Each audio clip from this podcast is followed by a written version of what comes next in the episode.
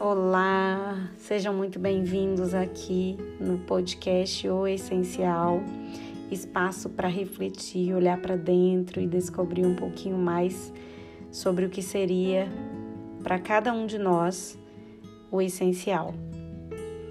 E essa semana me embalei numa canção e uma letra maravilhosa do Ivan Lins que diz assim: Se a gente melhorasse, se a gente cultivasse o dom de olhar para dentro, de repensar, de refletir, de escolher o caminho a seguir.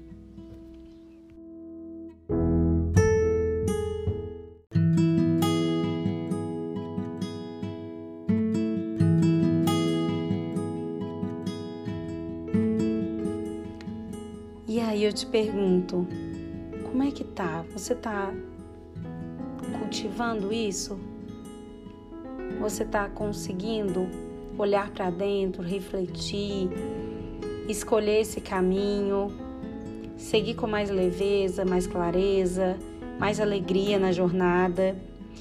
E isso é uma das reflexões que a gente faz com as mensagens desse livro, O Essencialismo, a busca disciplinada por menos.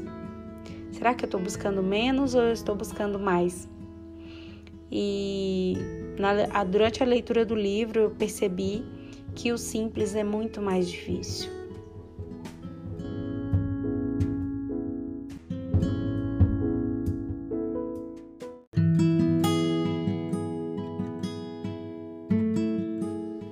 O simples, ele é difícil porque a gente começa a perceber que a gente não quer se preocupar com coisas que não vão mudar nosso dia a dia não vão mudar a nossa vida. E a gente começa a usar o nosso tempo e a nossa energia para aquilo que realmente interessa, para aquilo que realmente me faz feliz e para aquilo que realmente me traz bem-estar e alegrias.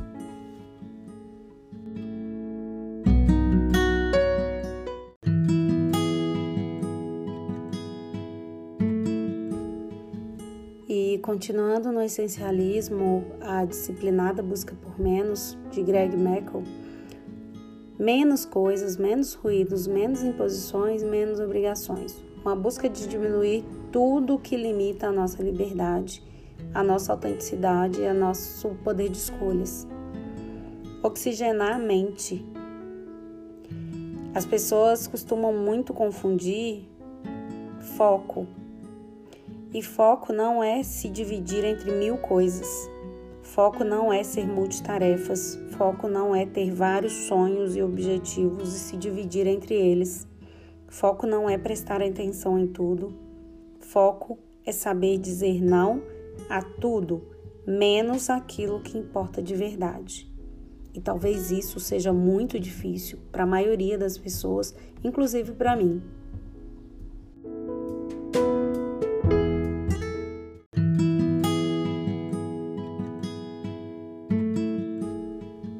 E essa busca desenfreada por mais ficou bem claro em 2020 que quase nada está sob nosso controle. Mas está sob nosso controle nos tornar um ser humano melhor. Em busca de autoconhecimento e entender que eu posso compreender mais, mas eu preciso refletir com mais profundidade a minha existência humana.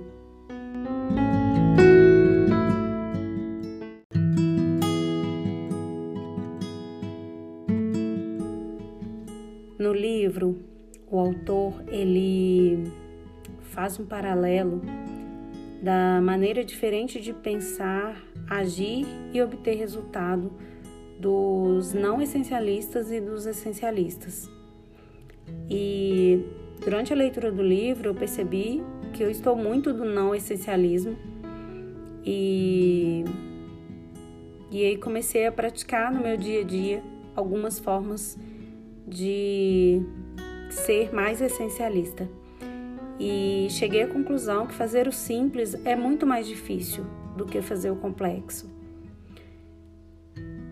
E algumas das características, vou citar aqui, do não essencialista. Tudo para todos. O essencialista, ele quer fazer menos, porém melhor. O não essencialista, ele diz para ele mesmo: eu preciso fazer, eu tenho que fazer. E o essencialista diz: poucas coisas realmente importam. O não essencialista, ele dribla tudo porque ele precisa dar conta de tudo. O não essencialista, ele está numa busca disciplinada por mais. E ele reage ao que é mais urgente na vida dele o tempo todo. E o não essencialista também diz sim sem pensar direito.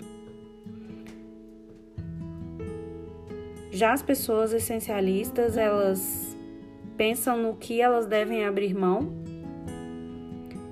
e a busca delas é uma busca disciplinada por menos, que é o subtítulo do livro. O essencialista faz uma pausa para discernir o que realmente importa, e essas pausas são constantes. E o essencialista ele leva uma vida com mais significado. E o não essencialista leva uma vida que não satisfaz. Ele está sempre buscando mais. Ele está sempre achando que está insatisfeito com aquilo que realmente tem.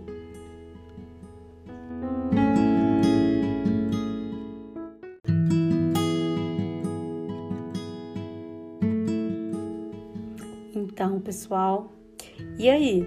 Você está mais no não essencialista ou você está também caminhando para o essencialista? Para descobrir aquilo que realmente importa na sua vida. Pois é, o autoconhecimento pode trazer para gente uma vida mais feliz, mais leve, com mais compreensão para conosco e para com os outros. Não quer dizer que se eu adotar alguns, algumas características essencialistas, eu vou estar dizendo não o tempo todo para as outras pessoas. É, mas eu preciso começar a direcionar meu barco, direcionar esse caminho que eu quero seguir. É, hoje a gente vive o que alguns especialistas dizem de uma crise atencional. Nós nunca sabemos no que temos que focar de verdade. E talvez o método essencialista nos ajude um pouco a ter mais clareza de como deveria ser a nossa rotina, nossa dedicação, sermos mais disciplinados e desta maneira sermos mais felizes. Espero que tenham gostado desse podcast. Se gostou, compartilhe com as pessoas que você gosta e que talvez faça sentido para elas. Grande abraço, até o próximo episódio.